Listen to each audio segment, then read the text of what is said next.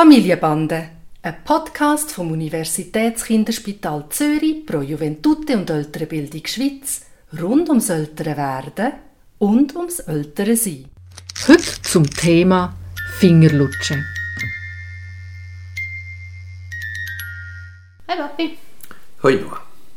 Der Nave ist ähm, gleich vieri und er hat noch den Nuki.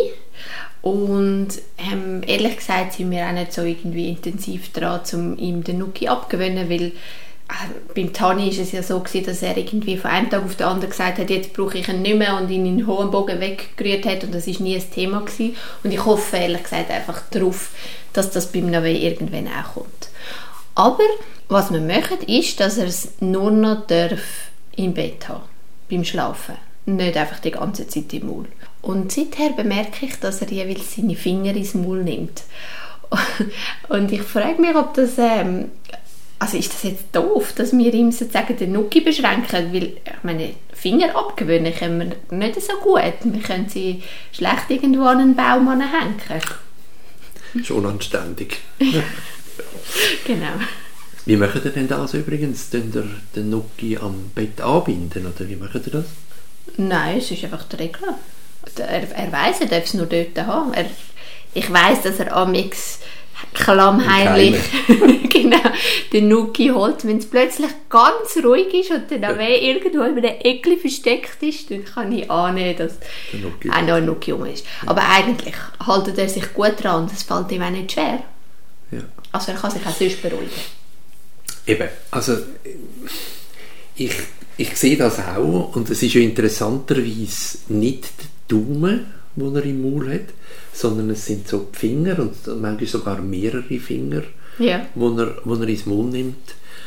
Und ich glaube, das ist einfach eine, eine Form von sich zu beruhigen. Es ist sicher ein Nuki-Ersatz, so ungefähr. Also, und aus zahnärztlicher Sicht würde ich sagen, ein, ein kiefergerechter Nuki wäre besser, wie wenn er den Daumen im Maul hätte oder die Finger.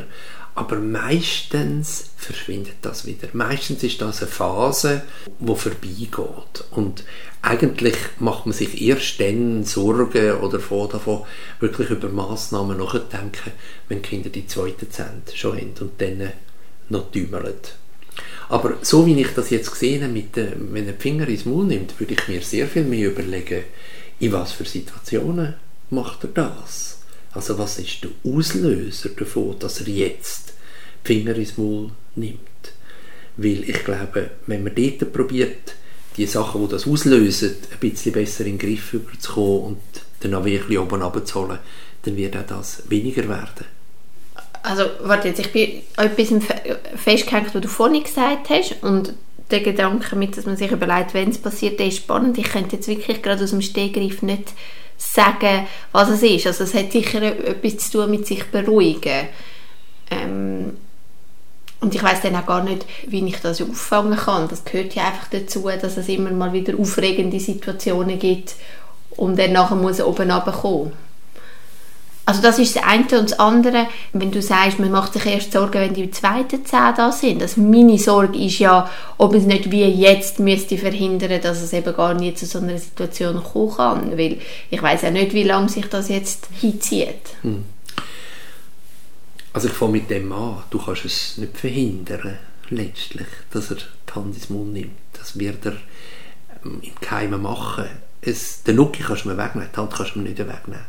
Und es gibt Leute, die tun den Bittermandelextrakt auf die Finger ähm, schmieren oder Chili oder irgendwelche sonst sadistische Sachen. Und spannend ist, es nützt überhaupt nicht. Kinder, wenn sie wollen, haben sie die Finger ins Maul. Punkt. Ja, aber ich könnte ihm ja jetzt einfach den Nuki lassen, so viel er will. Wenn du Angst hättest, dann äh, ähm, müsstest du das machen. Aber ich, ich kann dir sagen, nicht mit 100 Prozent.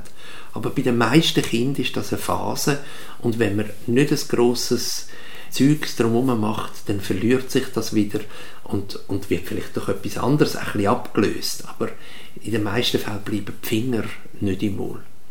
Jetzt hast du natürlich recht, dass wenn er die Finger im Maul hat, dann ist es eigentlich äh, gelaufen.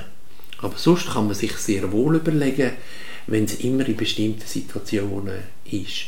Ob man ihm dann äh, etwas anderes anbieten kann in dem Moment, respektive ob man so eine Situation anders kann angehen kann. Also ich sage jetzt zum Beispiel, wenn er tot müde ist, ob man kann ein, Tierli in den Arm geben und, und ein Kassettchen laufen wo er herliegt und dann nimmt er vielleicht kurz die Hand ins Maul, aber nachher verschwindet die wieder und er lässt gespannt zu, was er hört.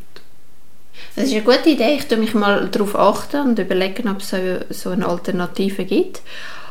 Und sonst probiere ich das mir zu Herzen nehmen, was du sagst, dass es in den allermeisten Fällen wieder vorbeigeht und halt einfach auf das vertrauen, weil eigentlich haben wir jetzt schon viel erreicht mit dem, dass er den Nuki nicht immer im Maul hat und ich möchte das, wenn ich ehrlich bin, nicht rückgängig machen.